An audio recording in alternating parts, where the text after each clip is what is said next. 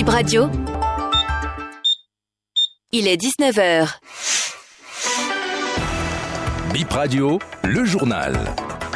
Bonsoir à tous, bienvenue au 19h sur Bip Radio. Voir comment fonctionne le centre d'écoute mis en place pour recevoir les familles et proches des victimes de l'incendie du samedi dernier, c'est l'un des objectifs de la descente de deux ministres ce matin au CNHU de Cotonou. Merci de préférer BIP Radio pour vous informer. Deux ministres du gouvernement étaient au CNHU-HKM de Cotonou dans la matinée de ce mardi 26 septembre 2023. C'était une délégation composée des ministres Benjamin Roncatini de la Santé et Véronique Toinfodé des Affaires sociales et de la microfinance. Ce matin, cette descente en l'espace de trois jours est pour constater l'évolution du tableau sanitaire des rescapés de l'incendie survenu samedi à Semekrake. On écoute Benjamin Ronquatin, ministre de la Santé, à la fin de la visite. Donc nous sommes venus ce matin euh, au niveau du CNHU où il y a les brûlures les plus graves pour voir avec l'équipe médicale si tout va bien et si tous les intrants dont ils ont besoin sont disponibles pour pouvoir assurer une prise en charge optimum euh, de ces cas de brûlure qui, comme je l'ai dit hier le samedi, sont assez graves et faire le point avec eux de leurs autres préoccupations. Au-delà de ça, derrière ces victimes, il y a des parents, des familles qui sont là actuellement, qui ont vécu un choc et qui ont besoin d'un accompagnement. Il faut dire également que le gouvernement a, a décidé euh, le lancement du euh, processus d'identification des corps qui ont été retrouvés sur le site. Nous allons lancer ce processus et donc appeler dans les toutes prochaines heures les parents qui n'ont pas retrouvé leurs proches parmi les rescapés aujourd'hui hospitalisés dans les sanitaires à se rapprocher des services compétents. On indiquera les lieux en temps opportun pour pouvoir faire la déclaration et qu'on puisse lancer effectivement le processus qui va permettre l'identification des corps. Il faut relever sur ce sujet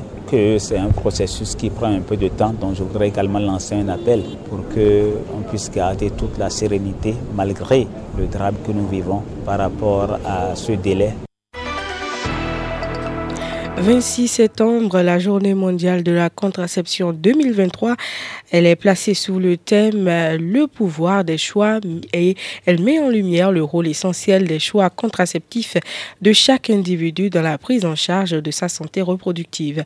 L'une des méthodes contraceptives naturelles est le collier. On écoute Viviane Ayosso, sage-femme responsable de la région sud de l'ABPF à ce sujet. Pour le collier du cycle, il faut que la femme ait un cycle régulier de 28 jours. Le collier du cycle est une méthode naturelle qui consiste à déterminer sa période de fécondité. Ce collier du cycle comporte trois différentes couleurs de perles. Nous avons la couleur rouge, là c'est une seule pelle, la couleur blanche et la couleur marron. Et un anneau, ce qui veut dire chaque jour, à partir du premier jour des règles, l'anneau est posé sur la pelle rouge. Et cet anneau se déplace chaque jour. Après la pelle rouge, nous avons la pelle marron qui signifie la période non favorable pour tomber enceinte. Là, nous avons sept pelles marron. L'anneau se déplace sur chaque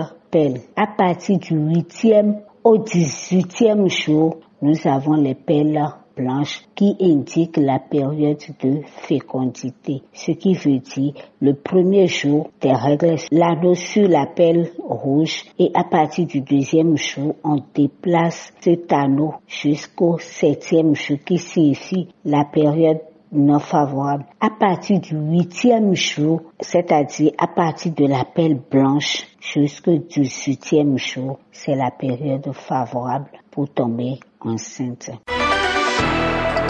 Le délai donné aux maires et secrétaires exécutifs des communes a expiré aujourd'hui à 17h. Les communes étaient appelées à faire le point des entrepôts recensés sur leur territoire au ministre de la décentralisation ce mardi. Plusieurs acteurs, plusieurs acteurs sont mis à contribution dans la commune d'Aplaroué selon le maire pour finir à temps, a confié Maxime Alossobi. Nous sommes en train de recenser déjà les entrepôts là, dans tous les villages, dans tous les arrondissements. Aussi, ceux qui font le détail au bois des voies. Ça a voulu. Donc, euh, on a demander aux chefs de village et au CA de faire recensement chacun sur son territoire. C'est un recensement que ça se fait pour le moment. Il n'y a pas de récence. Je crois que d'ici à là maintenant, on va communiquer ça à la préfecture. Non, non, non, pas de problème. Nous parlons culture à présent. Dans 48 heures, les Bâtonnous célèbrent leur fête identitaire. La Gani, c'est la première garnie du nouvel empereur de Niki. Les membres de la cour impériale et le comité d'organisation mettent les bouchées doubles pour rendre attrayante la ville. Les délégations étrangères et les touristes sont déjà là. Sa Majesté Sina Donwiro, Premier ministre de la Cour impériale, au téléphone de BIF Radio. En ce qui concerne les préparatifs, tout est presque fin prêt pour que la Galice se célèbre dans de très bonnes conditions. Au niveau de la Cour impériale, depuis le mois passé, nous nous sommes en train et jusqu'à ce jour, il ne reste plus grand-chose. Quant au rôle du comité d'organisation qui organise la propriété de la ville, le rechargement des voies, le pavoisement, tout et tout, ce comité aussi est en train, depuis hier, la niveleuse est en train de mettre toutes nos pistes en bonne forme. Et encore, au niveau de la santé, le médecin de la place est en train de faire traiter les puits de toute la localité de Niki. Dieu merci, on a de l'eau cette année. Pendant cette fête, il n'y aura pas pénurie d'eau.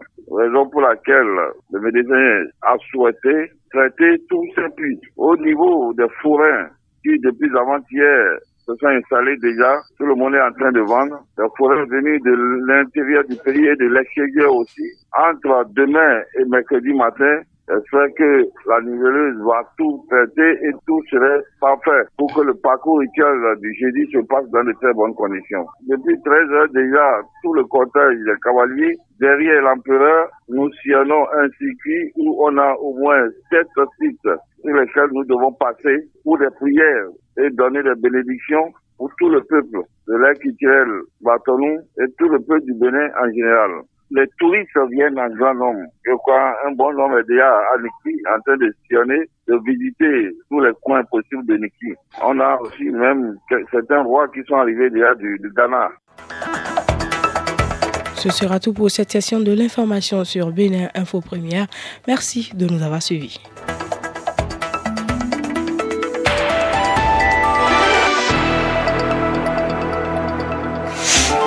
Bip Radio, ma radio, mon pays et son actu.